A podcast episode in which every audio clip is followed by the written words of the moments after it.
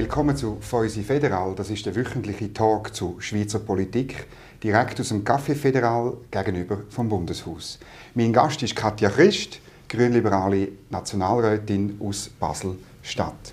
Mit ihr rede ich über Corona und wie man die Pandemie bekämpft und über die geplante Medienförderung durch den Staat. Aber zuerst nehmen wir wie immer ein Glas Wein.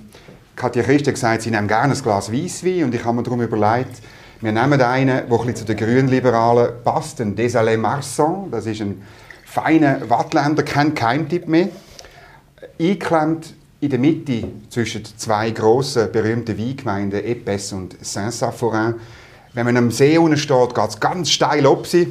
Und wenn man sich dann umkehrt, dann könnte es eventuell auch wieder nicht gehen. Darum zum Wohl. zum Wohl. Haben Sie den gerne? Ist das, habe ich Sie ein bisschen getroffen? Ich finde ihn sehr gut, ja. Und die Beschreibung zu den Grünliberalen? Ja, da gehe ich glaube nicht näher drauf ein. Also gut. Dann gehen wir zum ersten Thema. Corona. Sie sind Mitglied von der Geschäftsprüfungskommission und auch dort Mitglied in dieser Unterkommission, die sich dem Thema annimmt. Haben, haben Sie schon angefangen, den Bundesrat zu überprüfen und, und Fragen zu stellen oder so? Wie muss man sich das vorstellen? Ja, selbstverständlich. Also ich glaube, das ist klar, dass natürlich das ein Hauptteil von unseren Traktanten einnimmt in den jeweiligen Sitzungen. Darüber reden kann man natürlich nicht, das ist klar. Das äh, bedingt ja auch die Geheimhaltung der Kommission. Und äh, wir sind aber schon länger dran, natürlich an, an ganz vielen diversen Unterthemen ähm, wo bei uns eingespielt werden und wo wir für notwendig mhm. erachten, dass man das genauer mhm. prüft und, und natürlich genauer anschaut. Wie muss man sich das vorstellen? Tun Sie einfach Fragen an die Verwaltung formulieren oder Leute einladen? Oder wenn man nicht dazugehört, wenn Bürgerinnen und Bürger, wie geht das mhm. denn? Wie macht man das? Ja, das ist sicher schwierig, äh, sich vorzustellen, wie das abläuft. Und das ist, das ist alles in alle Richtungen. Also das heißt, man gibt also von unserer Seite aus werden Wünsche eingebracht, was man prüfen soll und was wir denken, was richtig wäre. Dann wird vielleicht die Thematik genauer formuliert, dass wir genau die Antworten bekommen, die wir dann auch wollen. Wir definieren dann aber auch, wer wir anhören zu diesen mhm. Themen mhm. oder was wir brauchen. Wir schreiben teilweise auch Briefe schreiben und äh, in unserer Kommission verabschieden, wo sie dann auch immer angehen, wo wir Antworten dazu brauchen. Und wir machen auch sehr viele Anhörungen natürlich äh, mhm. von den Fachpersonen, von der Wissenschaft, von den Leuten von der Verwaltung, ähm, von den Betroffenen, von allen. Die werden alle bei uns angehört und äh, wir diskutieren dann natürlich noch separat diskutieren, was das für mhm. uns heißt. Jetzt zum Beispiel die Frage von dem angeblichen Lonza-Deal, diesen Gespräch mhm. zwischen dem äh, BAG, Bundesamt für Gesundheit und der Lonza. Tun Sie, tun Sie zum Beispiel, ich sage jetzt einfach nur zum Beispiel, so einen Vorgang, tun Sie genau untersuchen, wer hat wenn was gesagt oder, oder was ist was äh, festgehalten worden? Gehen Sie so, eine, so Sachen auf den Grund? Ja, natürlich, aber das ist jetzt so frisch, ähm, mhm. das Thema, so in dieser Tiefe, dass ich kann hier nicht im Detail dazu sagen, wie viel wir das in der Tiefe anschauen und ähm, ob wir schon dran sind, ob wir uns mhm. werden an der Arbeit machen zu dem Thema, da kann ich leider nicht sagen. Aber selbstverständlich, das sind alles Themen, die uns umtreiben. Wir kommen an keinem von diesen Themen daran vorbei, dass wir das anschauen. Und wir müssen das auch unbedingt an die Hand nehmen. Das ist unsere Kommission hier. Wir haben eine Oberaufsicht, auch über den Bundesrat und, und auch das BAG. Und wir prüfen die Abläufe selbstverständlich. Mhm. Und schauen, was denn da genau gelaufen ist und ob es da Handlungsbedarf mhm. gibt oder, oder auch, auch natürlich rückwirkend, was das heisst. Mhm. Jetzt abgesehen von dieser Tätigkeit in der Geschäftsprüfungskommission, wie ist das für Sie? Ähm, eben, man hat von außen den Eindruck, man hat einfach zu spät und zu wenig Impfstoff bestellt. Teilen Sie die Haltung oder wie beurteilen Sie die Beschaffungspolitik vom Bund? Ganz persönlich mhm. habe ich natürlich, ich sage jetzt mal, meine Sicht auf die Sache, die auch teilweise natürlich von den Medien von außen gespeisen ist. Ähm, eben von den Prüfungen von, von, von der Innenseite, sage ich jetzt einmal. Erstens ist man da sicher noch nicht ganz so weit, dass man da alle Details jetzt würde kennen und dazu könnte ich auch nichts sagen. Aber ich glaube, es ist schwierig. Es ist schwierig. Ich meine, wenn man jetzt sich überlegt, wie wir uns alle die Pandemie oder die Situation vorgestellt haben vor einem Jahr, wenn wir jetzt uns vor einem Jahr hier getroffen hätten, sie hätten mich gefragt, ähm, was wird passieren, wie werden wir aufgestellt sein, was muss es geben. Gewisse hatten gesagt, ja, also in einem halben Jahr werden wir sicher einen Impfstoff haben. Andere haben gesagt, nein, das geht zehn Jahre, bis wir einen Impfstoff werden haben.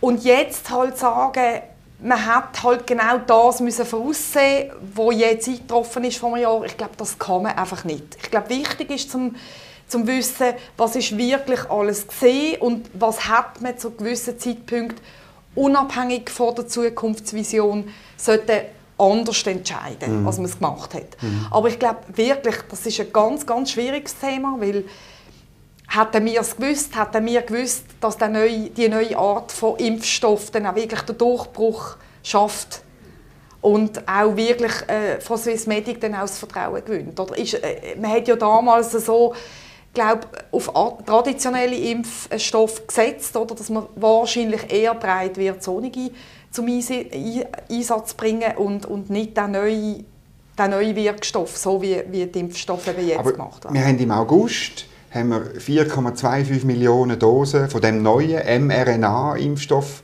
ähm, bestellt, wo für 2 Millionen Leute länger. Das verstehe ich nicht und das kann mir auch niemand sagen, Warum, wenn man bestellt, und natürlich, man bestellt ja unter Voraussetzung, dass er zugelassen wird, warum nur 4 Millionen? Wir sind einfach mehr in diesem Land.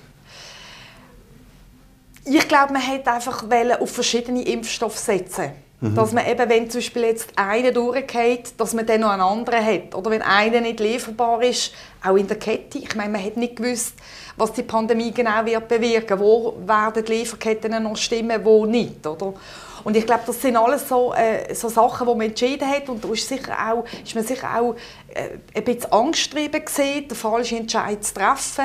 Ich sage jetzt mal, Millionen zu investieren in etwas, wo dann zum Beispiel gar nicht mehr läuft, oder? wenn man alles auf ein Pferd setzt. Und ich glaube, das ist dann ein bisschen die Strategie gewesen, dass man dann auf verschiedene Pferde setzt und dort äh, auf jeden Fall dann irgendwo neu man dann ein bisschen etwas hat, aber eben auch im Wissen natürlich, dass es per se so halt einfach nicht lenkt. Und ich glaube wirklich, dass ähm, ja, so wie es jetzt im Moment aussieht, dass man vielleicht schon hier und dort mal eine Chance verpasst hat. Oder auch jetzt in den letzten Tagen sind immer wieder so Schlagzeilen gesehen dass uns hier äh, und dort Impfdosen angeboten worden sind und man zögert hat. Ich weiß es nicht genau, aber ich glaube, da müssen wir wirklich genauer anschauen, weil das ist, das ist halt verheerend, weil jeden Tag, mhm. wo ins Land zieht, ohne dass man die Impfstoffe, die ja jetzt eigentlich auf dem Markt sind, die bewilligt sind, wo wir wissen, dass sie wirken, dass wir die nicht können verimpfen an der Bevölkerung, das weckt einfach auch den Unmut ähm, und, und auch von der Bevölkerung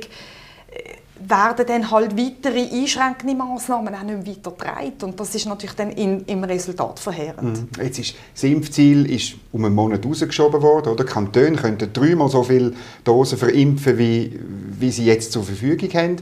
Ich meine, da ist schon etwas schief gelaufen, oder? Also, also ich denke auch, ich, eben, ich, ich finde einfach, das Schwierige ist ab dem Zeitpunkt, wo man weiß, es gibt Impfstoffe. Die sind zugelassen, die wirken und man ist ja dran gewesen. Es hat dann jetzt die erste, ich sage jetzt mal, Welle von Impftermin und Impfstoff gegeben. Zum Glück ähm, sind Risikogruppen und die ältere Bevölkerung ein grosser Teil jetzt schon geimpft.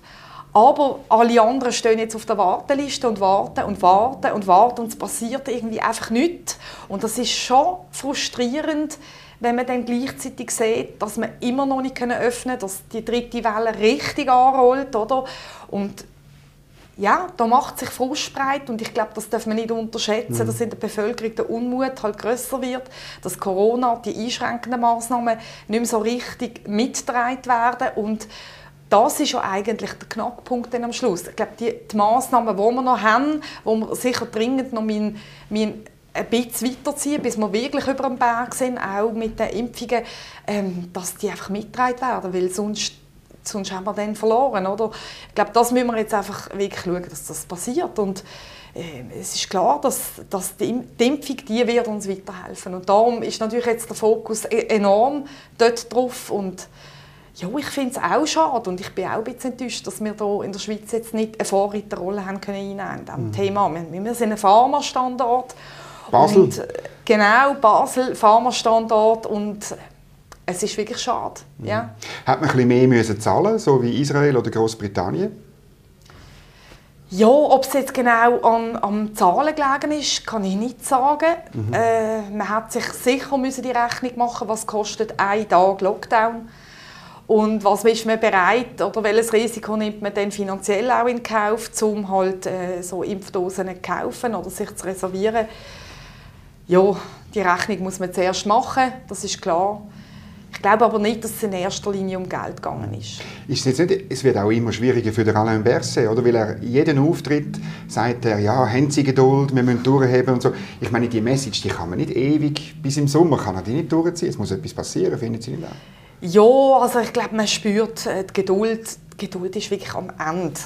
Wir sind jetzt an einem Punkt, wo wo man hat jetzt auch gehört, dass ähm, sogar Lukas Engelberger, Gesundheits genau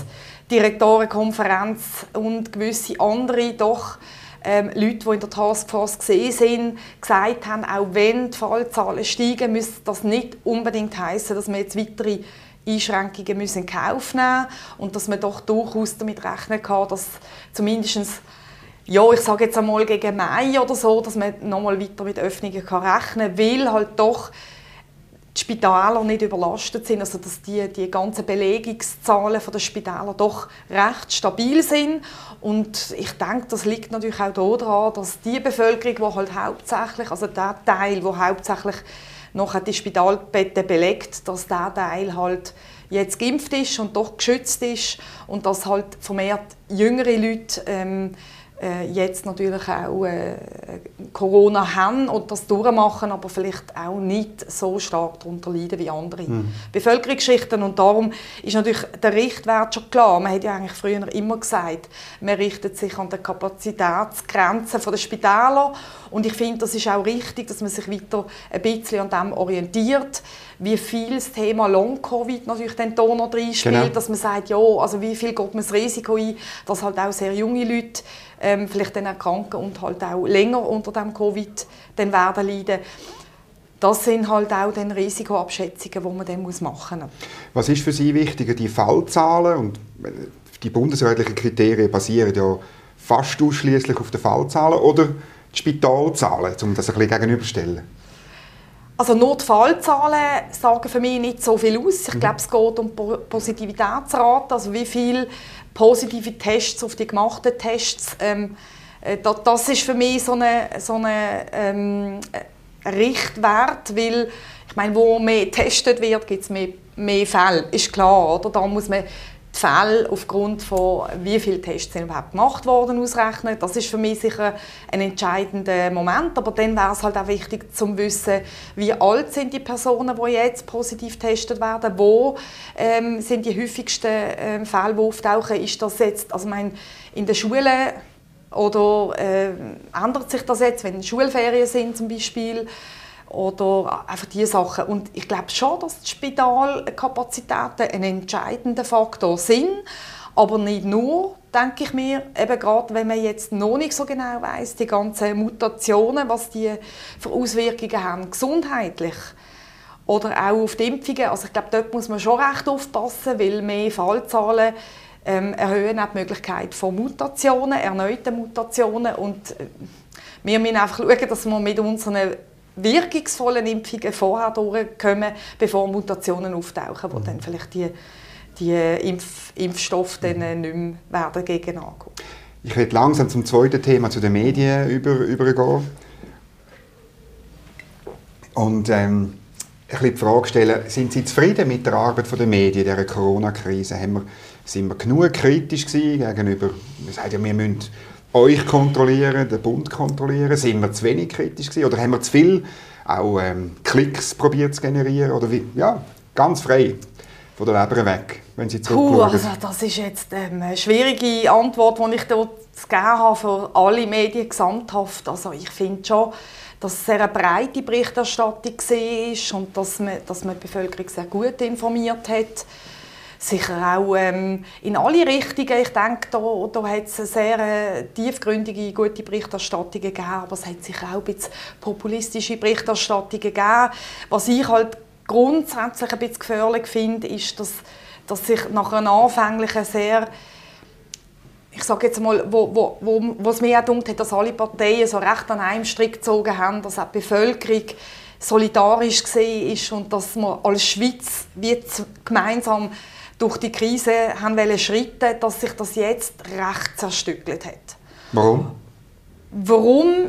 Natürlich, das hat auch damit zu tun, dass man Corona miet wird und dass natürlich auch immer natürlich auf dem Weg passieren Fehler, das ist klar, das ist gar nicht vermeidbar, aber dass dann die Fehler viel stärker ausgeschlachtet werden, weil man vielleicht nicht unbedingt immer beweisen kann, was bringt jetzt genau etwas und was nicht. Dass natürlich immer mehr Leute, die vielleicht selber Ideen eingebracht haben, die selber Haltungen haben, das nicht, die sind nicht gehört worden und auch klar, dass wir natürlich im Parlament angefangen haben, auch wieder ein bisschen vermehrt Partei politisch unterschiedlich, ähm, auch mit dem Covid-Gesetz natürlich, auf die Themen einzugehen. Und, und, und das zeigt dann natürlich automatisch auch wieder äh, äh, ein Abbild von wie die Stimmung in der Bevölkerung ist, aber das tut das natürlich auch umso mehr wieder schüren.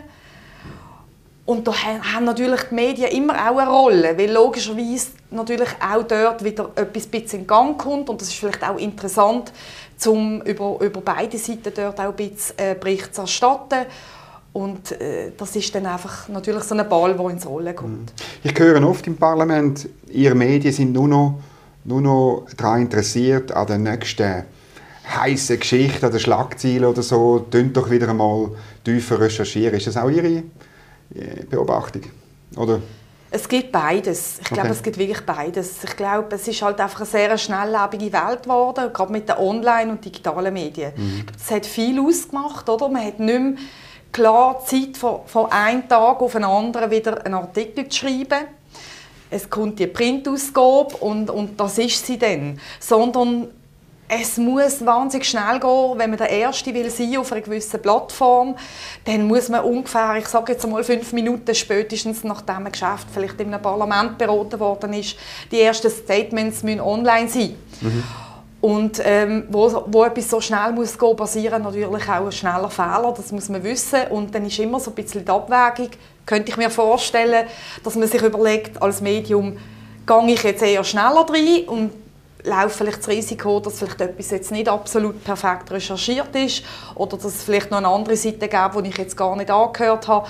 Oder gebe ich mir Zeit, mache das tiefgründig, bin aber vielleicht am nächsten Tag schon lange kalten Kaffee und keine liest mehr. Also ich glaube, das ist sicher eine Herausforderung von der heutigen digitalen Welt, wo, wo jetzt die Medien halt auch nicht mehr drum herum kommen. Jetzt haben Sie sich in der Frühlingssession ganz stark engagiert bei dieser Medienförderungsfrage was soll der Staat fördern, wie soll er es fördern. Und sie haben eigentlich ziemlich verloren. Am Schluss haben sie es abgelehnt, das, das Gesetz in der äh, Schlussabstimmung. Ähm, was ist passiert? Ja, was ist passiert? Also, es vielleicht auch für die, die es nicht so verfolgt haben. Ja. Genau, also ich habe da sicher ähm, eine sehr äh, progressive Haltung äh, vertreten, das ist klar. Und man muss jetzt sehen, dass ein erster Schritt, ähm, wo wir geschafft haben, ist ja damals äh, in der ersten Beratung, hat man probiert, das neue Gesetz, das ja eigentlich auf die Zukunft ausgerichtet ist, wo äh, eigentlich ein Transformationsunterstützungspaket soll für die Medien sein, dass in dieser Transformationsphase, wo wir sie jetzt gerade davon hatten, ja ähm, wo man umsteigt eigentlich von Papier ähm, auf die digitalen Plattformen, wo die Menschen in anderen Grundlagen konsumieren, Medieninhalt konsumieren, wo, wo halt Paywalls noch gewisse Startschwierigkeiten haben. Einfach in dieser Transformationsphase ist es darum gegangen, wie kann man die Medienlandschaft unterstützen. Dort stellt sich ja schon mal die erste Frage, muss der Staat überhaupt Medien unterstützen? Soll der Staat eingreifen bei der sogenannten vierten Gewalt. Soll er? Soll er oder soll er nicht? Ich bin der Ansicht, also da gibt es ja noch extremere Ansichten von Leuten, die sagen, nein, das braucht es überhaupt nicht. Und im Gegenteil, oder? das ist natürlich sehr schwierig, wenn der Staat da Geld gibt. Mhm. Ich persönlich bin der Ansicht, ähm, es gibt einen gewissen Service-Public-Anteil, den die Medien einfach haben. Und äh, ich glaube, das ist für unsere Demokratie enorm wichtig. Das ist der Grundpfeiler für unserer Demokratie, dass wir wirklich breite Vielfalt an Medien haben Und zwar aus allen Richtungen, in allen Plattformen, die uns bedienen mit ganz verschiedensten Ansichten und verschiedensten Meinungen. Aber das sollte ja die SRG und, sein. Also die SRG ja, sollte ja auch vielfältig, sie sollte auch grünliberale Positionen abbilden, rechte, linke, was immer.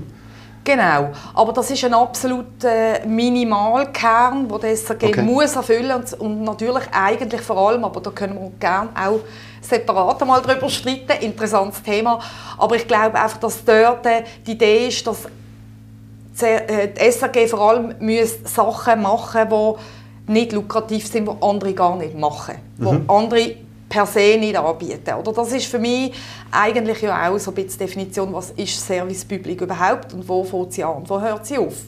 Und für das hat sie auch eine Konzession.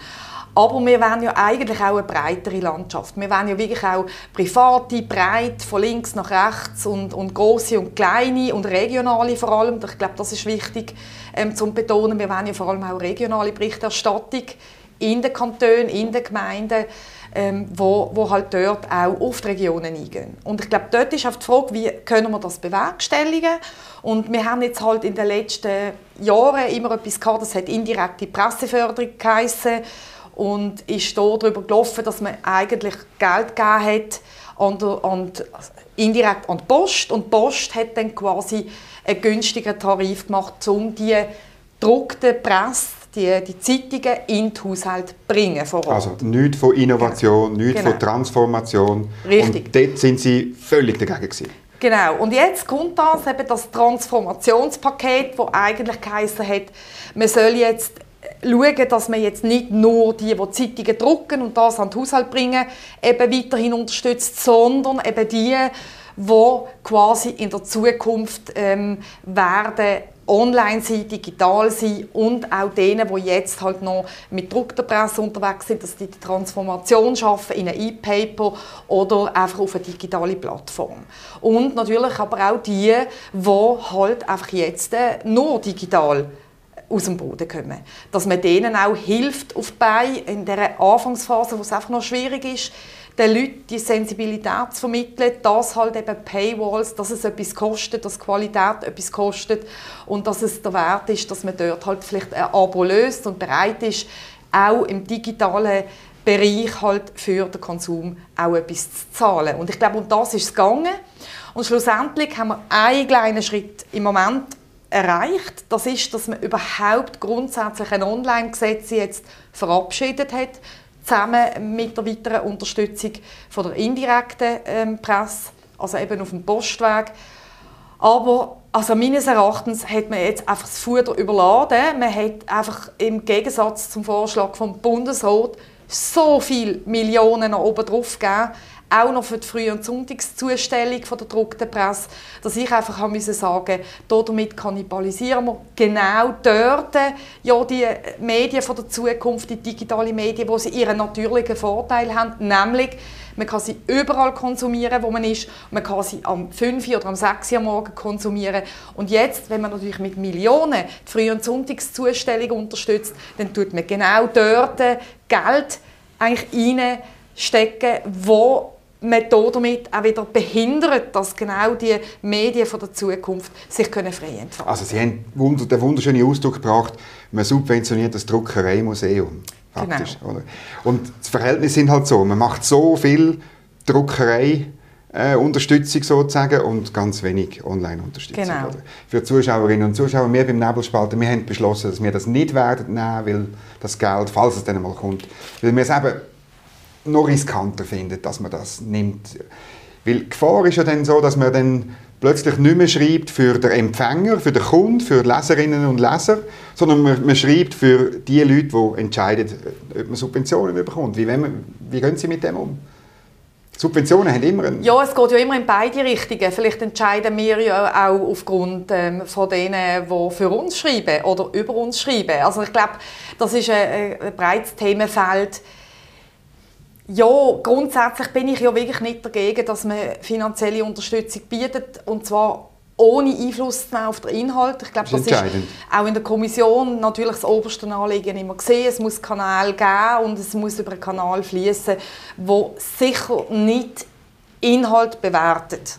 Also es, muss, äh, es ist im Moment so ausgerichtet, dass man sagt, Abozahlen oder Umsatzzahlen oder so und anhand von dem spricht man dann Geld. Also völlig unabhängig vom, vom jeweiligen Inhalt oder der politischen Ausrichtung, weil sonst wäre das enorm schädlich. Also am kleinsten wäre das Problem, wenn man etwas anderes macht, wenn das Geld an die Leserinnen und den Leser geht als Gutschein und äh, dann die Leute selber ja. können entscheiden, wo sie es investieren. Da haben Sie ja auch einen Antrag gehabt und genau. sind vorwärts gekommen. Also ich habe ja einen Vorstoß eingereicht. Ich habe dann das versucht, auch direkt noch in das Paket einfließen zu lassen. Das hat man empfunden, würde dann das Ganze überladen, weil das ganze ein neues System wäre und weil man das wirklich separat möchte prüfen. Und das wäre sogenannte Medienvoucher, Mediengutschein. Das ist äh, äh, so ein bisschen in die Richtung wie wo man schon darüber geredet hat, äh, bei der Tagesbetreuung oder bei der Bildung, Bildungsgutschein genau. und so weiter, wo es darum geht, mehr in Richtung Subjekt ähm, anstatt Objektförderung zu gehen. Das heißt, man gibt das Geld nicht eigentlich den Medien direkt, und zwar einfach breit, äh, so quasi mit dem äh, mit der Gießkanne, ja, ja. sondern man gibt es eigentlich dem Leser und der Leserin in die Hand und die entscheidet dann, wo sie das investiert und bringt das Geld vom Staat quasi als Direktförderung dort an, wo sie möchte etwas konsumieren. Und das finde ich einen sehr interessanten Ansatz und möchte ich unbedingt weiter verfolgen. Ich habe es versucht, zuerst einmal verknüpfen mit Bildung und, und für die Jungen, vor allem die Jungen, das ist unsere Zukunft und die Jungen sind heute einfach auf gratis und digital unterwegs und vor allem konsumieren recht viel auch internationale Medien, die einfach über die sozialen Medien reinkommen. Und dort möchte ich halt erreichen, dass halt auch die ganz Jungen realisieren, dass, man, dass es noch andere Medien gibt, äh, vor allem auch regionale und, und, nationale Berichterstattungen und dass die einen gewissen Wert haben und dass sie mit so Mediengutschein vielleicht den Zugang bekommen zu, mhm. zu so einem Medienhaus oder einem Verlag, wo sie interessiert und dann vielleicht auch dort dabei bleiben. Das ist ein interessanter Ansatz, wie man das mal könnte als Pilotprojekt lancieren könnte. Aber etwas haben dann doch jetzt, also in der Zwischenphase, das Paket ist ja jetzt wieder beim Ständerat, das ganze Medienförderpaket und kommt dann wieder zu uns zurück. Also im Moment sind es ja zwei Sachen, denke ich mir, aus meiner Sicht, die man erreicht hat. Das eine ist, dass die Online-Mediengesetzgebung zumindest einmal Einzug gefunden hat ins Ganze. Und das Zweite ist, dass wir die Geltungsdauer von der ganzen Grundlage, also von dem Gesetz, begrenzt haben auf fünf Jahre. Sind Sie und sicher, dass das eingehalten Es ist noch nie eine Subvention, die befristet war, nicht verlängert worden? Das ist jetzt eben die Frage. Also meine, zuerst mal ist die Frage, was der Ständerat mit dem macht. Da bin ich sehr gespannt. Aber die Idee ist wirklich gesehen, auch in unserer Kommission, dass das, was jetzt vorliegt, einfach nicht zu Gellen ist vom Ei. Jeder aus seinem Blickwinkel, also jeder hat einen anderen Grund, warum er das nicht das Gellen vom Ei findet.